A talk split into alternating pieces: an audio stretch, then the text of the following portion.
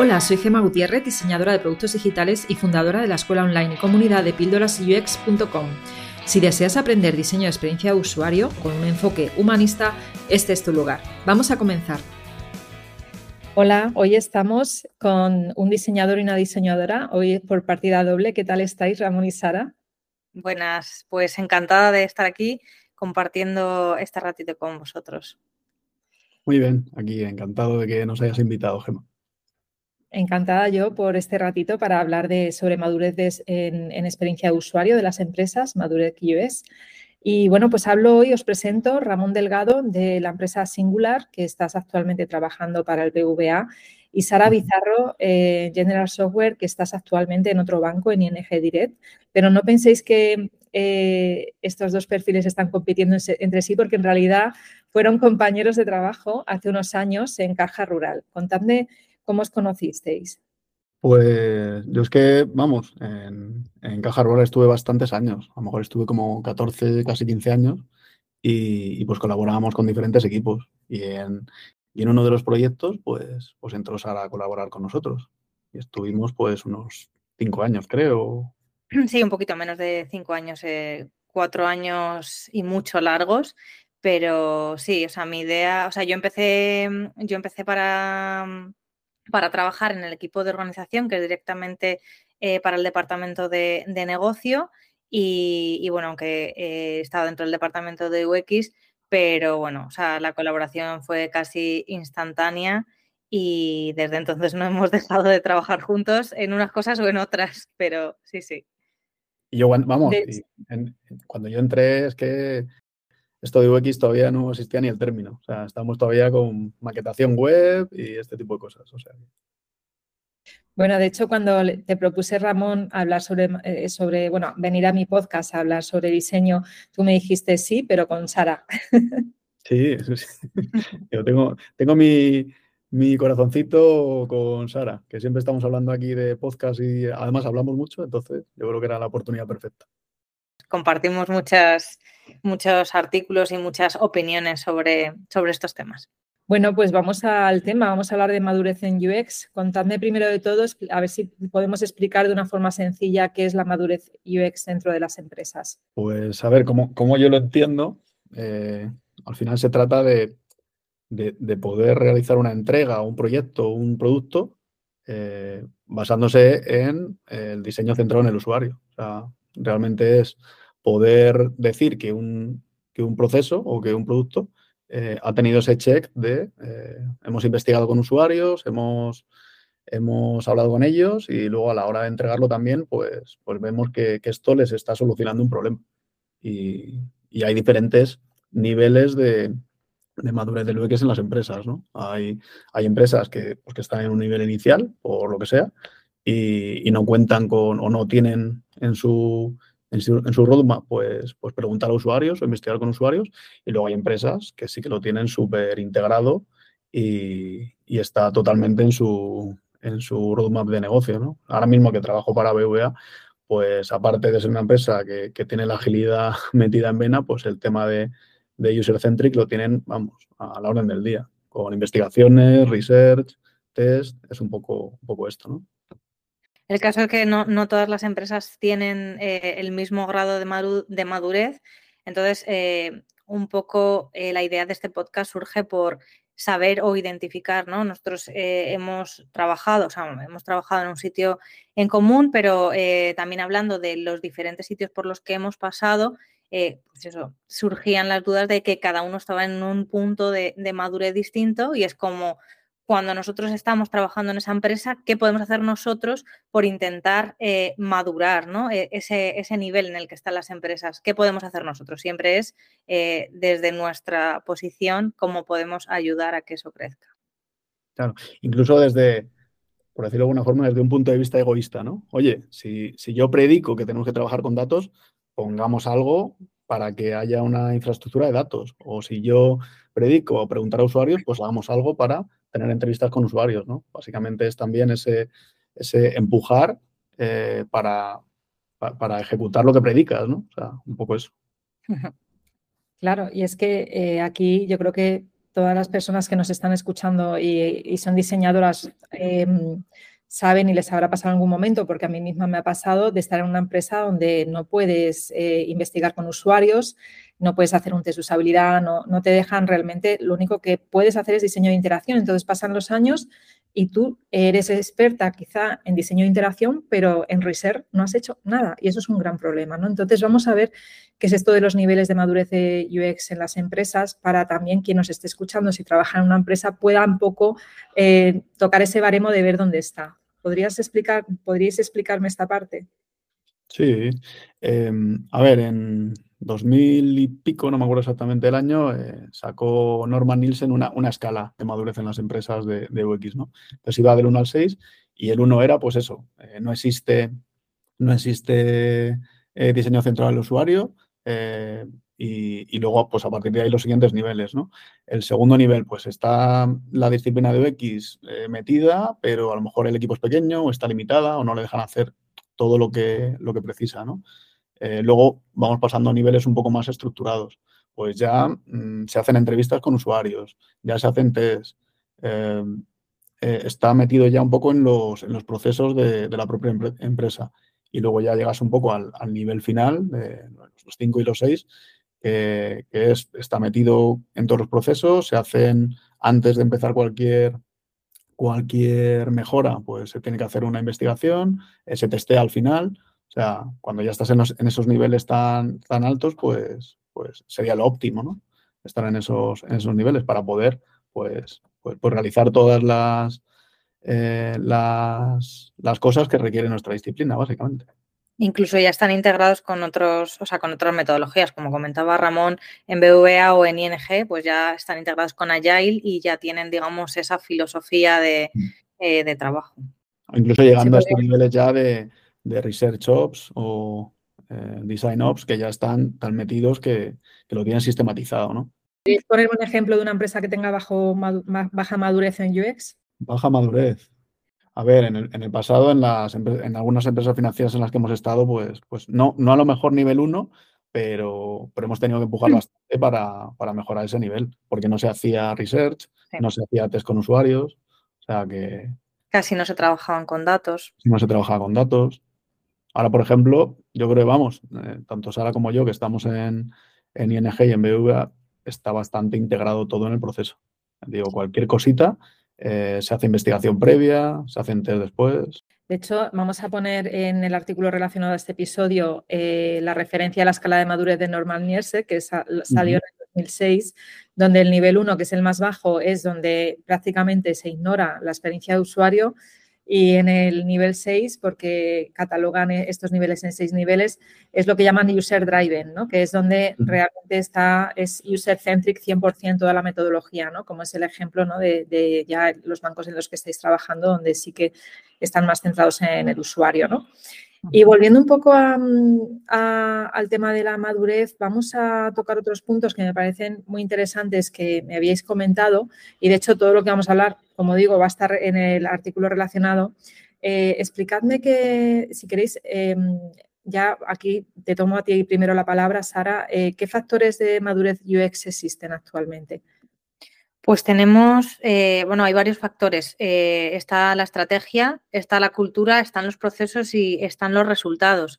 Eh, lo que sucede también es que dependiendo de, ese punto, o sea, tenemos que ver dentro de la estrategia cuál es esa visión, planificación, cuál es el presupuesto que hay para, esa estrategia, si una empresa cuenta, cuenta con ello.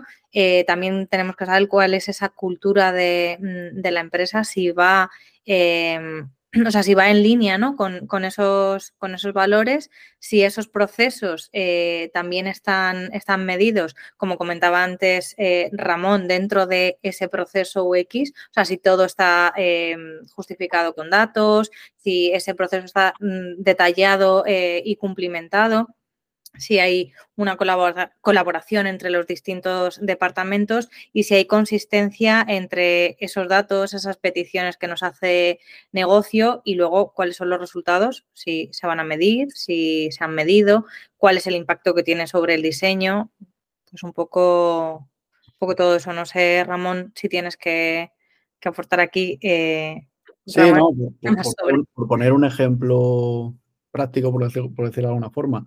Em, cuando, cuando colaboramos en, esta empresa financiera, pues empujamos mucho y fuimos muy pesados para que las fases del proceso X estuviesen metidas dentro del proceso de, diseño de un producto, de un producto digital. Porque antes era, pues, definición por negocio, em, eh, eh, fases iniciales, desarrollo y puesta en producción. Pues toda la parte de investigación, eh, prototipado, mm, test, etcétera, no estaba, no estaba en el, en el modelo que, que, se seguía, ¿no? Pues al final, oye, pues a base de mucho insistir y, de, y bueno, y también demostrar que tenía sentido lo que, lo que estábamos haciendo, pues en ese modelo se, se metieron estas fases de, del diseño de producto, de diseño X, vaya. Aquí era como decías antes, Gemma, pantallas. Perdón, claro, que es importante para que todo el mundo vea que, que, que es un departamento más, que es, un, que es una, es una eh, una parte importante a la hora de diseñar un producto, no que sean, pues eso, los pintapantallas, ¿no? Como, decía, como decíais antes. O un departamento aislado, ¿no? del mm. resto de la empresa. O sea, al final yo creo que, que el departamento de UX, de UX, tiene que ir integrado con el resto de, departamentos y tienen que ir todos de la mano para conseguir ese objetivo eh, común que es el que, pues eso, mm, va a determinar esa estrategia. Todos tienen que, continuar esa estrategia, todos tienen que, intentar conseguir eh, los objetivos que, se propone, que se propone la empresa. En nuestro, en nuestro caso, incluso más. Y diría, ¿por qué? Porque, o sea, nuestro perfil lo que necesita es conocer de la parte tecnológica, conocer de la parte de negocio, conocer de la parte de, de usuarios y es que necesitamos estar en contacto con ellos. Entonces, si, si islas, que en ocasiones ha pasado, ¿no? Eh, oye, vamos a crear un centro de innovación en no sé dónde, en Las Rozas, y mandan al equipo de diseño a la, y es como, mm, no creo que sea eso interesante, ¿no? Si, si la innovación tiene que estar un poco metida en, en, toda la organización y el equipo de UX o diseño tiene que estar metido en colaboración con el resto, porque si no, eh, te quedas ahí en un, en un silo y no, y no entiendes cuáles son problemas de otros departamentos o de, otras cosas que, te estás perdiendo. No, no tienes esa visión. Claro, de alguna forma somos el nexo de unión entre, ¿no? entre todo y por eso el hecho de, tener que hacer entrevistas con los distintos stakeholders, usuarios, etcétera. Y el caso es que, ¿qué pasa? Que al final el grado de madurez de la empresa en la que tú estás afecta a tu carrera profesional. Vamos a ver entonces este punto que me parece muy interesante, eh, porque también tenemos que pensar en qué grado estamos en UX, porque claro, yo me tiro cinco años en una empresa con un nivel 1 de madurez, es decir, nada de madurez, y probablemente yo no pueda crecer como profesional, ¿no? De esto que me podríais contar. Aquí influye mucho eh, tanto eh, el estado profesional, ¿no? o el estado, o el nivel profesional, no sé cómo llamarlo, pero en el momento en el que tú estás, ¿no? O sea, yo no es lo mismo ser eh, un perfil junior que, tengo un año de experiencia, ser un perfil muy, muy junior que acabo de salir, ¿no? De, cursar un bootcamp o, algún, algún grado de, UX, eh, o tener ya cierta experiencia y cierto conocimiento en, UX y haber trabajado en diferentes empresas. Surgen, mm, o sea, estos momentos surgen eh, independientemente del grado de madurez que tengas. Lo que pasa es que es verdad que ese expertise sí que te da como unas tablas para poder em, eh, ¿no? empujar, proponer, eh, llevar a cabo diferentes iniciativas, ¿no? que es de lo que estamos hablando, de poder empujar ese nivel de, de, madurez UX, pero en el momento en el que tú entras nuevo en una empresa, ¿no? siempre está ese momento que lo llamamos de exclusión, que es como eh, acabas de aterrizar, eh, en, mi, en mi caso me, pasó, ¿no? O sea, yo tengo más de 10 años de experiencia. Eh, yo hace casi, bueno, un poquito menos de un año entré en ING y fue como, ¿dónde estoy? ¿Qué hago? Yo ahora mismo me siento una persona junior, no tengo ni idea de nada, no sé a quién recurrir. Antes cuando yo ya tenía, digamos, pues cierta seguridad en lo que hacía, lo que proponía, o sea, te podía retar eh, al departamento de negocio porque al final, bueno, pues eh, siempre se, proponen y se sacan cosas que, que nuestra responsabilidad es, retar realmente si tienen sentido o no. Pero cuando llegas aquí en un trabajo nuevo, aun con expertise, sientes ese, no sé, ese poder de, decir, eh, estoy, eh, tengo el síndrome del impostor, no sé por dónde voy. Y entonces sí que es muy importante identificar cuál es ese momento, ¿no? Contigo en esa empresa, en esta empresa en la que estás, si es porque tu, o sea, tu experiencia es mucha, es poca, es regular y saber a partir de ahí cuál va a ser el siguiente paso. Porque es verdad que a, mí me costó mucho eh, darme cuenta de que lo que me estaba pasando era un poco eso, ¿no? La novedad de estar en un trabajo nuevo y estar un poco descolocada porque por no saber dónde estás, eh, cómo funciona todo, ¿no? A qué, a qué mm. personas tienes que recurrir. Eso es también importante porque tú te sientes, eh, te sientes perdido. el, síndrome del impostor que ocurre si, e, si, acabas de empezar y si llevas 20 años en, la materia. O sea, que, ocurre cuando entras en un sitio nuevo es que es normal. Y, la posibilidad de acabar, eh, pues eso, eh, proponiendo o, empujando esta madurez de lo que es dentro de la empresa, no depende solo. O sea, hay que hacer un chequeo de un montón de cosas, ¿no? Llevas 10 años en la empresa, o eres, eres interno, o eres, de plantilla, eres de una consultora, que a veces mm, una cosa no tiene que ver con otra, ¿eh? porque hay veces que, se valora más una opinión que viene de fuera que, la del propio equipo interno, ¿no? O sea, todo ese, ese análisis de, saber en qué momento estás, aparte del momento en el que está la empresa, de saber en qué momento estás tú, también te vale para pues, poner pausa o para empujar ciertas cosas, ¿no? Oye, acabas de llegar, pues espérate un poco, entiende cómo funciona el equipo, entiende cómo funcionan eh, el resto de personas que te rodean, los departamentos, etcétera, y luego ya, cuando tengas un poco más en tu cabeza cómo, cómo funciona todo, pues ya propone o empuja, ¿no? Pues como, como comentábamos, eh, los diferentes niveles pasan por eso, ¿no? Primero estás en el de exclusión, luego estás, eh, luego te, sientes incluido, pero te sientes seguro, estás, bueno, ya, ya, estoy, ya estoy un poco en, en mi lugar, luego está la parte en la que vas aprendiendo ya y te, y te vas sintiendo seguro eh, el siguiente escalafón, digamos, en, la que, en el que ya te sientes eh, un poco más eh, capaz, ¿no? O te sientes más seguro para, contribuir, proponer diferentes soluciones o alternativas y ya el siguiente es para, para, retar, ¿no? Como comentábamos antes, es como retas a los diferentes, a negocio, a tecnología, a quien, a quien sea, oye, realmente esto hay que hacerlo, ¿no? Realmente estamos en, en, esta, en este punto o no. Efectivamente, y, si eres un perfil senior y entras en una empresa que quizá pues eh, no lo viste en las entrevistas, ¿no? pero resulta que tiene un nivel de, madurez más bajo del que tú esperabas, eh, ¿qué consejos podemos dar a las personas que están viviendo actualmente esa situación? A ver, ¿qué consejos? Pues mira, uno de ellos eh, yo creo que es también el, el elegir, elegir bien las batallas, ¿no? En las que te vas a meter. Un poco, un poco relacionado con lo que hablábamos antes, ¿no? ¿Cuál es el nivel de madurez de la empresa? ¿Cuál es tu nivel de madurez en el puesto? Y, en ese sentido, pues ser, ser, un poco, ser un poco listo, ¿no? Con el, un poco pillo con el entorno que tienes, ¿no? Pues ver eh, que, dentro de otros departamentos o dentro de los stakeholders o dentro de, tecnología, qué, aliados puedes ir cogiendo, ¿no? Eh, hay que, hay que valorar que, hay, hay, personas que tienen más sensibilidad para la parte de, diseño X o el trabajo con, usuarios y ver por ahí por dónde puedes, con quién puedes hablar o con, quién te puedes aliar para, influir, ¿no? Eh, se me ocurre algún, algún caso, ¿no? Por ejemplo, no, no, solo, no solo con quién tienes que hablar, sino también ir, preparado a las, a las situaciones, ¿no? A las reuniones. Si tú estás predicando trabajar con datos, pues por muy pequeño que sea tu tarea o por muy pequeño que sea el proyecto que estás preparando, ve con datos. Prepárate la reunión, eh, investiga quién está en la reunión. Eh, hay una persona importante de negocio, hay una persona de desarrollo. Mm, ¿qué, qué, datos o qué, o qué parte puedes explicar para convencerles? ¿no? ir, preparándote bien a esas, reuniones creo que es importante. Eh, se me ocurre que una vez se estaba defendiendo en, en, una de las empresas que estaba un, pues una especie de, de Dark Pattern, ¿no? Eh, se, estaba, se estaba definiendo una cosa que iba en contra un poco de, los usuarios y, al final dije, bueno, pues vamos a, con el equipo, vamos a preparar una, en la reunión, pues todos los datos. Eh, ellos, ellos van a ir con temas exclusivamente de negocio, ¿no? O temas económicos.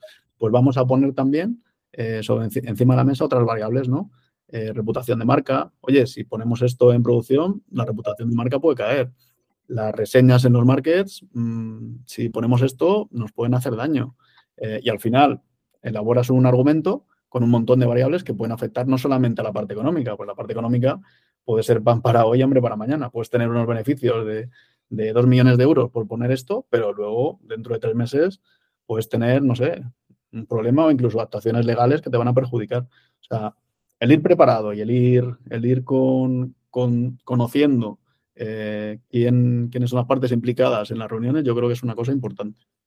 No sé qué opina Sara o algún otro ejemplo. Sí, yo estoy totalmente de acuerdo. Al final también tienes que jugar un poco a esa conquista, ¿no? Decir, bueno, voy a ir a una reunión y sé, yo, yo sé lo que quiero y lo que necesito, ¿no? Sé, sé un poco cuál es el proceso UX y dentro de, este proceso necesito X herramientas y si no se están valorando estas herramientas, tengo que buscar otros medios para que eh, me compren ¿no? esta, esta iniciativa o para que sepan cuál es el valor de implementar estas herramientas dentro, dentro de la empresa. Entonces, sí, yo creo que, bueno, es, un, es, un, claro ejemplo de, de que ser pillo, ser listo, ¿no? En este caso, como decía Ramón, eh, nos va a ayudar a poder Mm, orquestar esa, esa madurez eh, o esa, ese crecimiento ¿no? de, de, UX dentro de la empresa. Controlar también, o sea, aparte de eso de ir preparado también, los, los, diseñadores somos muy preguntones, ¿no? Preguntamos siempre o a la hora de hacer research, a la hora de hablar con la gente, pues también preguntar qué hay, qué hay un poco detrás, ¿no? El factor humano de, de por qué se hacen ciertas cosas, ¿no? Resulta que a lo mejor hay veces que propones un, una, haces una propuesta de un, diseño y resulta que hay alguien que está empeñado en que hay que poner un buscador en esa página. Y dices tú, pero ¿por qué el buscador si esto no lo ha pedido nadie? Resulta que luego, preguntando, pues te enteras de que esa persona pues tiene un bonus por, meter un buscador en, en, la operativa, ¿no? Porque vale, pues a ver ahora cómo puedo eh, intentar influenciar o intentar cambiar su opinión para que, aunque tenga, aunque tenga un beneficio económico si meter buscador, pero vamos a intentar eh, defender lo que, lo que realmente importa al usuario, no solamente pensando en las, implicaciones personales, ¿no? O sea, ser pillos listos me refiero a eso, a un poco pues, pues ver también eh, todas las variables de entorno que puedan existir, ¿no? Sí, también aparte de eso, yo creo que, también es muy importante buscar aliados, ¿no? Eh, nosotros siempre decimos que a ver, ahora el teletrabajo eh, nos lo ha limitado un poco, pero esas conversaciones de pasillo, ese compartir los éxitos, ¿no? De, bueno, pues hemos hecho este proyecto y mira cuáles son esos beneficios que hemos tenido ya no solo económicos, sino beneficios a nivel de usuario eh, que hemos logrado. Fíjate eh, lo que se llevaba tanto tiempo peleando que hemos conseguido, eh, no sé, implicar a distintos departamentos, a distintos compañeros, pues eso, también esos aliados en, pues yo me tomo el café, ¿no? Porque a lo mejor una persona con la que comparto, no sé, aficiones de, pues de jugar al pádel o de lo que sea, ¿no? Le cuento todo este tipo de cosas, esas conversaciones de pasillos que hablamos, que sí que se han perdido un poco con el teletrabajo, pero bueno, eh, se han ganado otras. Eh, soy muy defensora del teletrabajo, pero pero es eso, ¿no? Al, final buscar ese tipo de aliados y saber que es muy importante tener a desarrollo y tener a negocio de nuestra parte, hacerle partícipes, ¿no? En todo momento de lo que vamos a hacer, cómo vamos a hacer, mm. siempre nos cansamos de decir, eh, implicarles en, eh, desde el principio, del, desde el inicio de los tiempos, ¿no? En el proyecto, para que ellos se sientan parte, es que son parte del, del proyecto. Entonces, es muy importante también, o sea, nosotros eh, tenemos un, un caso, mm, vamos, muy destacado y además que lo, comentamos siempre, eh, un, compañero, un compañero nuestro que además tenía mucha sensibilidad eh, para lo que es el, user-centric, eh, siempre le compartíamos nuestras experiencias, nuestros proyectos y pasó de ser un, gran aliado a, luego bueno, por, petición del equipo UX y luego también por autorización de los mayores, como decimos, pasó a ser nuestro manager de UX y conseguimos, aquí sí que conseguimos, ¿no? Con ese gran aliado conseguimos subir eh, muchos, muchos pasos en ese escalafón de la madurez UX porque empujó muchísimo diferentes iniciativas. Eh, nos hizo partícipes de sentarnos en las mesas donde realmente se tomaban decisiones y donde se comenzaban eh, a hablar de proyectos importantes, eh, nos hizo partícipes y hizo que pudiéramos estar allí en esas mesas eh, debatiendo, participando y, aportando nuestro, nuestro conocimiento, nuestro valor. Y, pues eso, vino de, ser pues un, aliado de inicios a ser nuestro manager y, conseguir que, que subiera ese, ese escalafón.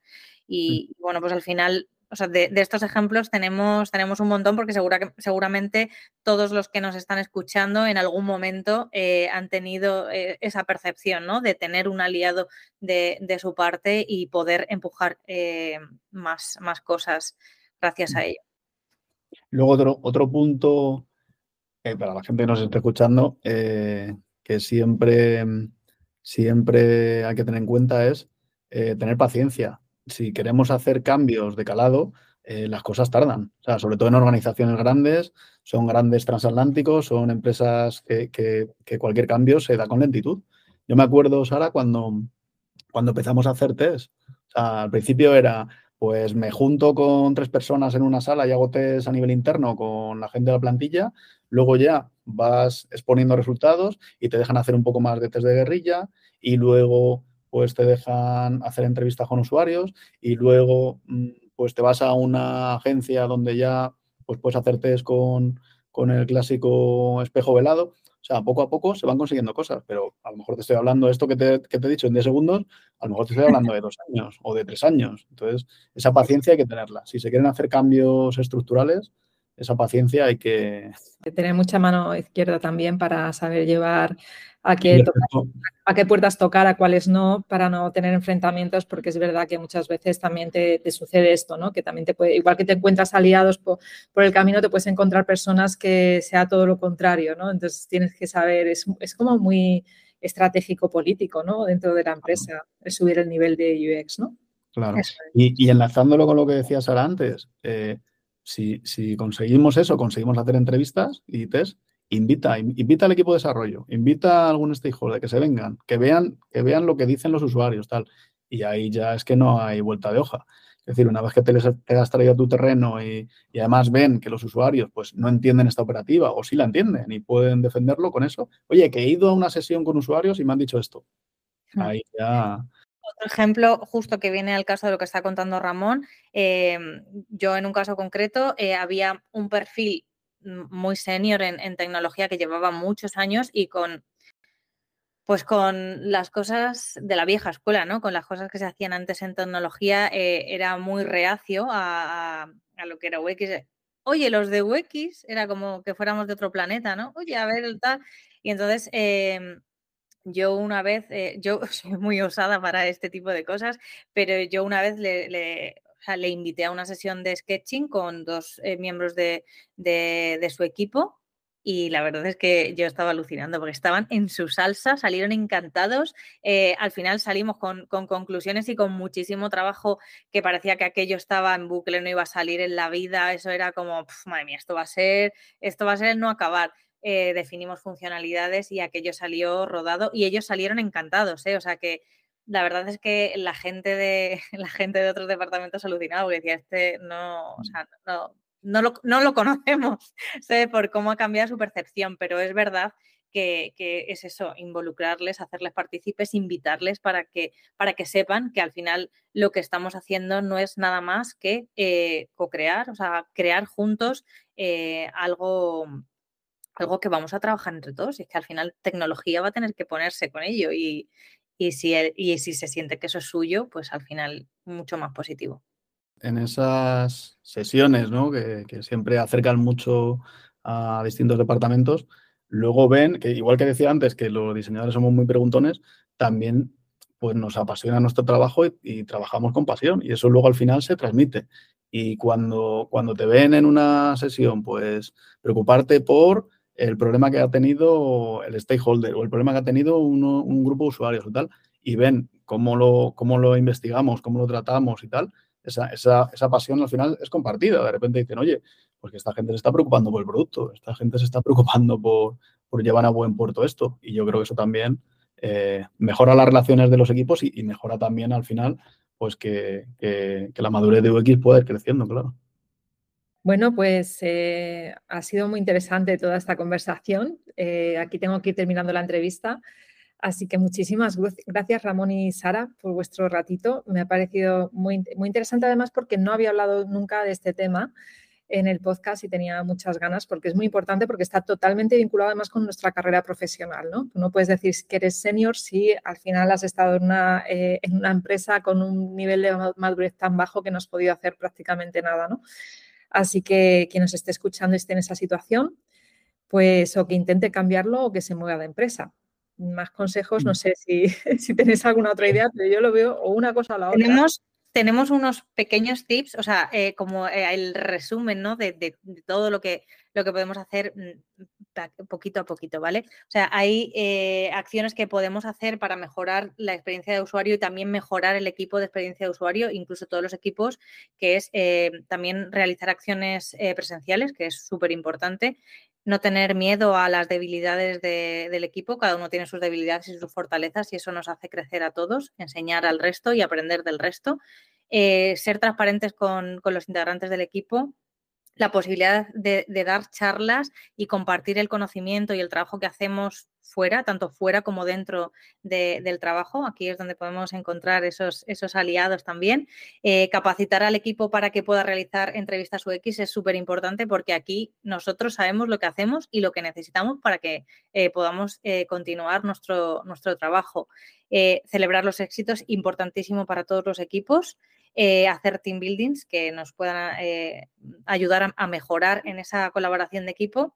Eh, unido a lo que decía antes, ¿no? Conocer esas fortalezas y esas debilidades, si no las sabemos, buscarlas y, encontrarlas, porque todos los tenemos, todos tenemos puntos fuertes y, débiles. Mm, importantísimo, actitud. Yo siempre digo que lo más importante en esta vida es tener una buena actitud eh, buen sentido del humor, ¿verdad, Ramón? Esto lo conocemos también de primera mano y sobre todo tener mucha humildad. Eh, la humildad es, eh, creo que también es una de las vías por las que hay que continuar porque nadie sabe, nadie nace sabiendo y al final todos vamos aprendiendo y aprendemos cosas nuevas según vaya pasando el tiempo porque hmm. así es nuestro trabajo, aprender día a día. Ser, humilde también a, a veces decir, mira, no lo sé, porque hay veces que hay que contestar, no lo sé, porque es que no sabemos un montón de cosas.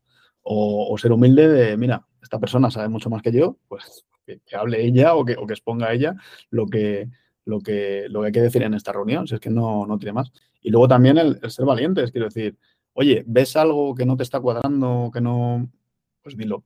Dilo porque a lo mejor hay otra persona en la sala que está pensando lo mismo y dice, oye, eh, tenéis razón. O sea, estamos perjudicando esta parte que no habíamos tenido en cuenta eh, aquí. O sea, que yo creo que un poco la, esa, esa dupla de, humildad, pero valentía a la hora de proponer, yo creo que, es importante eh, tenerla siempre. Pues aquí he dicho, pues muchísimas gracias por vuestros consejos y nada, si alguien quiere contactaros, pondré vuestro LinkedIn en el artículo relacionado a este episodio, ¿vale? Genial, muchísimas gracias por el rato y, y hasta pronto. Muchas gracias por invitarnos. Eso es.